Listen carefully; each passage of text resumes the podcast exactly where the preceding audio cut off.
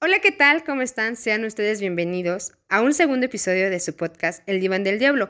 En esta ocasión, nuestro tema central será El COVID-19 no existe. Para ello, nos acompaña Daniel Hernández, quien asegura que esta epidemia es falsa. Hola Daniel, ¿cómo estás? Hola, ¿qué tal? Me encuentro muy bien, espero también este, estén muy bien. Gracias Daniel. Te agradezco el que quieras estar con nosotros compartiendo tu punto de vista de esta pandemia. Para ello, Daniel, me gustaría iniciar con una pregunta, la cual pienso es muy importante en esta entrevista. Daniel, ¿por qué piensas que el COVID-19 es una epidemia falsa? Eh, claro, para mí es un gusto estar con ustedes. Digo, creo que es un tema de, pues vaya que se ha pasado la gente debatiendo entre si existe o no. Eh, pues digo, se me hace un tema muy interesante y pues una de las razones por las que creo que no existe es porque pues creo que los medios de comunicación nos han mentido, ya que pues han hecho a un lado, ¿no? Todos los, digamos, casos de enfermedades como diabetes, cáncer, todo eso, digo ya, bueno, al menos para mí han sido ignorados, ¿no? Porque en donde se te dice, no, es que murió de coronavirus, coronavirus. Y realmente, pues, si nos basamos a la realidad, eh, bueno, en mi caso, en mi país, digo, pues en todos lados, diario, pues muere gente, ¿no? De distintas enfermedades, no sé, gente atropellada, o sea, eh, sí, o sea, muchas, muchas cosas. Daniel, ¿Me quieres dar a entender que la tasa de mortalidad ha cambiado, han sido ignoradas todas estas enfermedades que mencionas como el cáncer, que ahora están centradas solamente en el coronavirus? Sí, sí, de hecho, este, bueno, al menos para mí es una, una razón por la que no creo, porque pues como tú lo has dicho ahorita, bueno, lo que yo dije que han sido ignoradas. Muy bien. Daniel, ¿conoces los síntomas del coronavirus? Pues digo, como tal no los he experimentado, pero pues todos dicen que es como una gripe, ¿no? Que pues tienes temperatura, dolor de cabeza, todo eso. Eh, pero pues digo, vaya, muchas personas piensan que es COVID, ¿no? Cuando realmente no es. Digo, un ejemplo de, ello, no sé si por ahí habían visto el artículo, es el presidente de, de Tanzania, ¿no? Este, pues en ese país habían dicho que, bueno, habían mandado unas supuestas pruebas. Eh, pues realmente fue en una papaya y en animales, ¿no? Digo, en animales cabía la posibilidad de que sí fueran portadores, ¿no? Pero digo, en este caso los vegetales, todo eso, eh, pues digo, no habría manera de cómo, pues sí, cómo saldría positivo. Y pues sí hubo varios casos. Y él decía que pues le habían, este, pues sí, mandado pruebas con el virus ya incluido. Muy bien. Nos hablas de, este artículo. Por lo que entiendo, el hecho de que tú no creas en el COVID-19 no tiene que ver con una parte de que no estés informado en cuanto a esta pandemia. Eh, ¿Cómo? Repíteme tu pregunta, por favor. Tú no crees en el COVID-19. Ok, sí, ¿no? El hecho de que tú no creas en esta epidemia no significa que tú no leas artículos sobre la misma. Ah, no, claro, de hecho mis argumentos, digo, no son, no son los mejores y digo, no por eso yo creo tener la razón, pero digo, creo que para esto es un espacio en el que realmente podemos debatir, ¿no? Digo, ahorita ustedes en sus comentarios nos podrán dejar, sabes que no, pues es que estás mal, ¿no? Y yo creo que pues es bueno, ¿no? Habrá personas que me podrán decir, no sabes qué, pues tienes razón, habrá personas de que no, pero creo que pues realmente para eso es este espacio, para debatir lo que, lo que está pasando realmente, ¿no? Daniel, me gustaría preguntarte, ¿tú por qué piensas que esta epidemia fue inventada? ¿Con qué finalidad? Eh, bueno, una de las causas principales, no sé si recuerdan en 2018, fue cuando empezó la guerra, bueno, la llamaron algo así, ¿no? Como una guerra comercial, que fue entre China y Estados Unidos. Y este, pues yo creo que se originó a partir de ahí, ¿no? Acabas de decirnos un punto importante en cuanto a un argumento del por qué no creer en esta epidemia. Yo creo que será importante que eh, busquemos información sobre la guerra que nos acabas de mencionar y poder hacer un episodio sobre esto. Me gustaría regresar un poco a, este tema central que es que el COVID no existe. Me gustaría eh, hacerte esta pregunta directamente. Cuando tú sales a las calles, Daniel, y ves a las personas con cubrebocas, ¿qué es lo que piensas? Eh, pues yo lo que pienso es que, digo, desgraciadamente vivimos en una sociedad donde nos dejamos llevar por, te vuelvo a repetir, bueno, como te mencionaba al principio, los medios de comunicación, ¿no? Vaya, digo, un promedio muy alto de la, de la sociedad, creo que vemos tele. Yo en mi caso no, soy este, bueno, soy como enemigo de ver televisión, ¿no? Porque, pues digo, ahí solo pasa noticias, todo eso. Y ahí pues te dicen que uses cubrebocas, que te, que te cuides, vaya, del coronavirus, ¿no? Y hay otra, bueno, desgloso un, un punto importante, al menos para mí. Y digo, guarden este video, bueno, creo que va a ser así, digo, y si no es así, digo, pues también se vale, ¿no? Pero creo que en un futuro va a haber muchas enfermedades por lo mismo de que usamos el cubrebocas, ¿no? ¿Por qué? Porque, pues como tal, ya no estás exponiendo a tu cuerpo a que conviva con las bacterias de, pues sí, que todos estamos acostumbrados antes de esta pandemia, ¿no? Por decir, nos lavamos las manos muy seguido. Eh, vaya, hasta los, los productos enlatados. Veo gente que dice, no, es que yo pues lavo todo, ¿no? Los billetes los sanitizan, todo eso. Eh, digo, en un futuro yo creo que pues sí nos va a traer muchas enfermedades, ¿no? Es una de, los, de, los, de las cosas que yo creo que está mal. Daniel, esta pregunta también es de sumo interés para el canal. ¿Por qué piensas que el COVID-19 ha afectado en diferentes ámbitos al mundo? Por ejemplo, me gustaría hablar del ámbito económico. Sí, de hecho es bueno una de las cosas que yo creo que se ha visto afectado principalmente, que como lo dices es la economía, ¿no?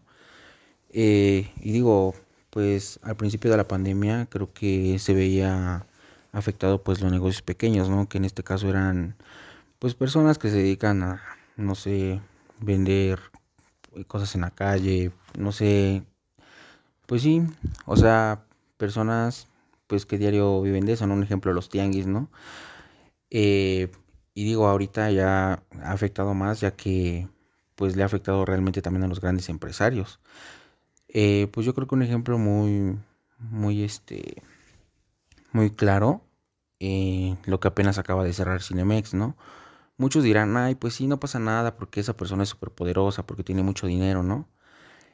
Pero pues digo, como tal, no les afectará tanto porque sí tienen más, este, pues más empresas, ¿no? Pero digo, pues sí, creo que es un punto importante donde nos damos cuenta que ya está afectando a, sí, o sea, más a la población en general. Muy bien.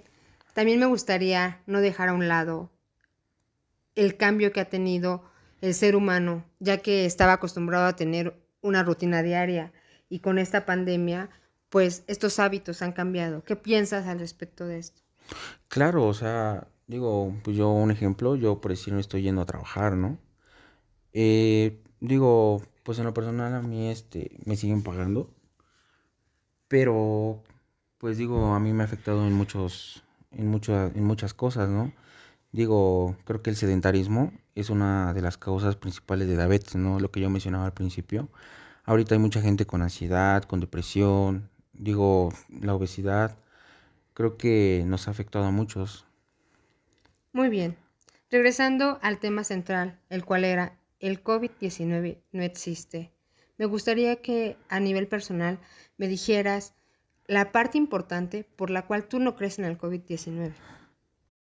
Pues como se los mencionaba al principio, ¿no? Bueno, yo creo que todo lo que dije a lo largo de esta entrevista, digo, es algo de lo por las razones de que yo creo que no existe, ¿no? Eh, pues sí, este es un tema realmente muy extenso. Bueno, no es un tema muy extenso, más bien somos, son este, muchísimas las opiniones de la gente, ¿no? yo creo que dependen de nuestro diario vivir, nuestra experiencia en cuanto a esta pandemia. Y pues yo creo que por eso también se los mencionaba yo al principio, ¿no? No quiere decir que pues yo tengo la razón, eh, ni mucho menos, ¿no? Yo creo que, digo, acepté esa entrevista porque pues me hace un tema muy interesante en cuanto al COVID nos afecta en nuestro diario vivir.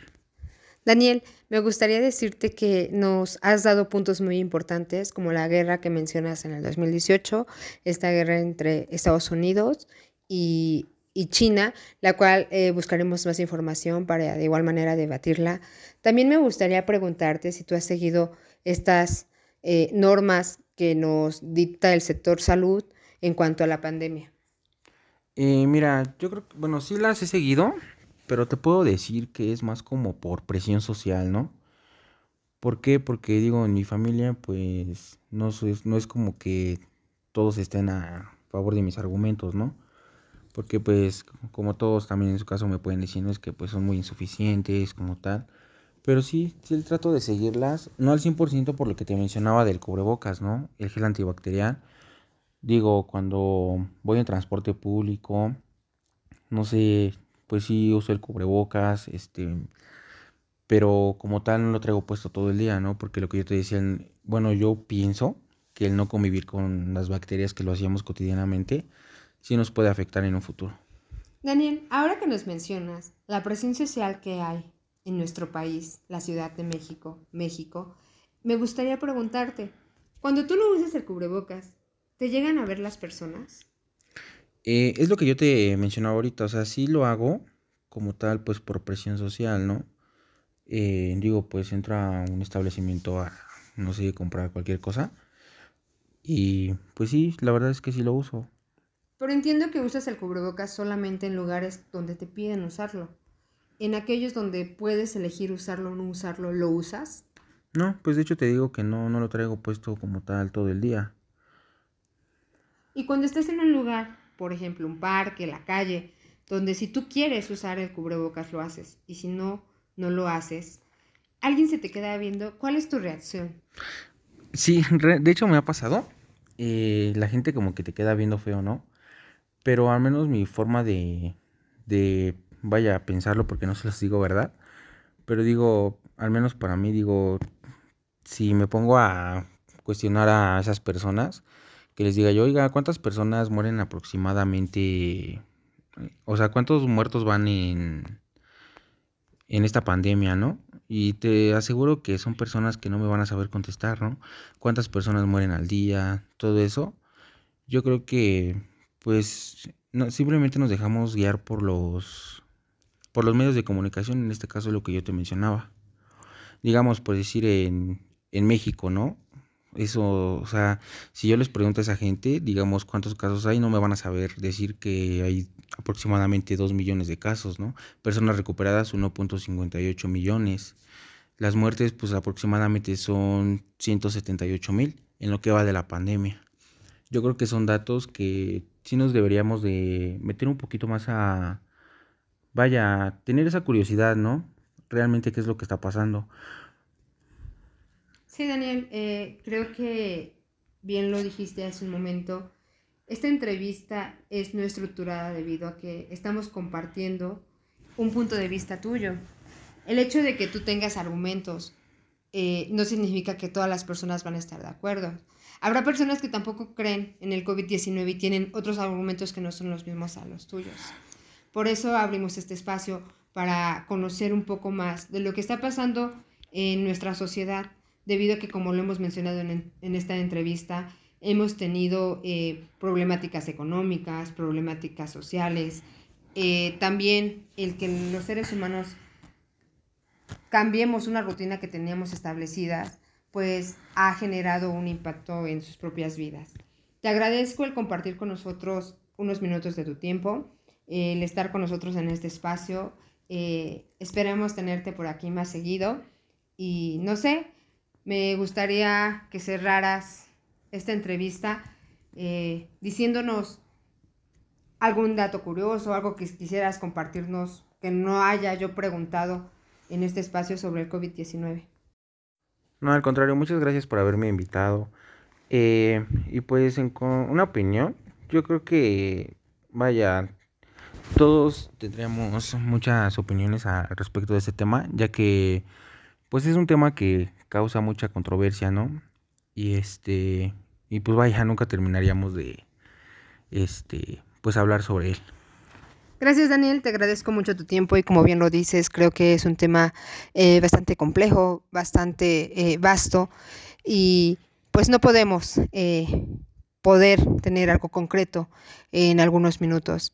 Agradecemos tu tiempo, el estar en este espacio y algo que me gustaría eh, confirmarte y compartirte es que, como bien lo dices, estos espacios han sido formados para que podamos eh, compartir nuestros puntos de vista. Sin embargo, no hay respuestas ni preguntas buenas o malas. Simplemente es un punto de vista de cómo vemos las cosas y las perspectivas del ser humano son diferentes. Gracias. Excelente día.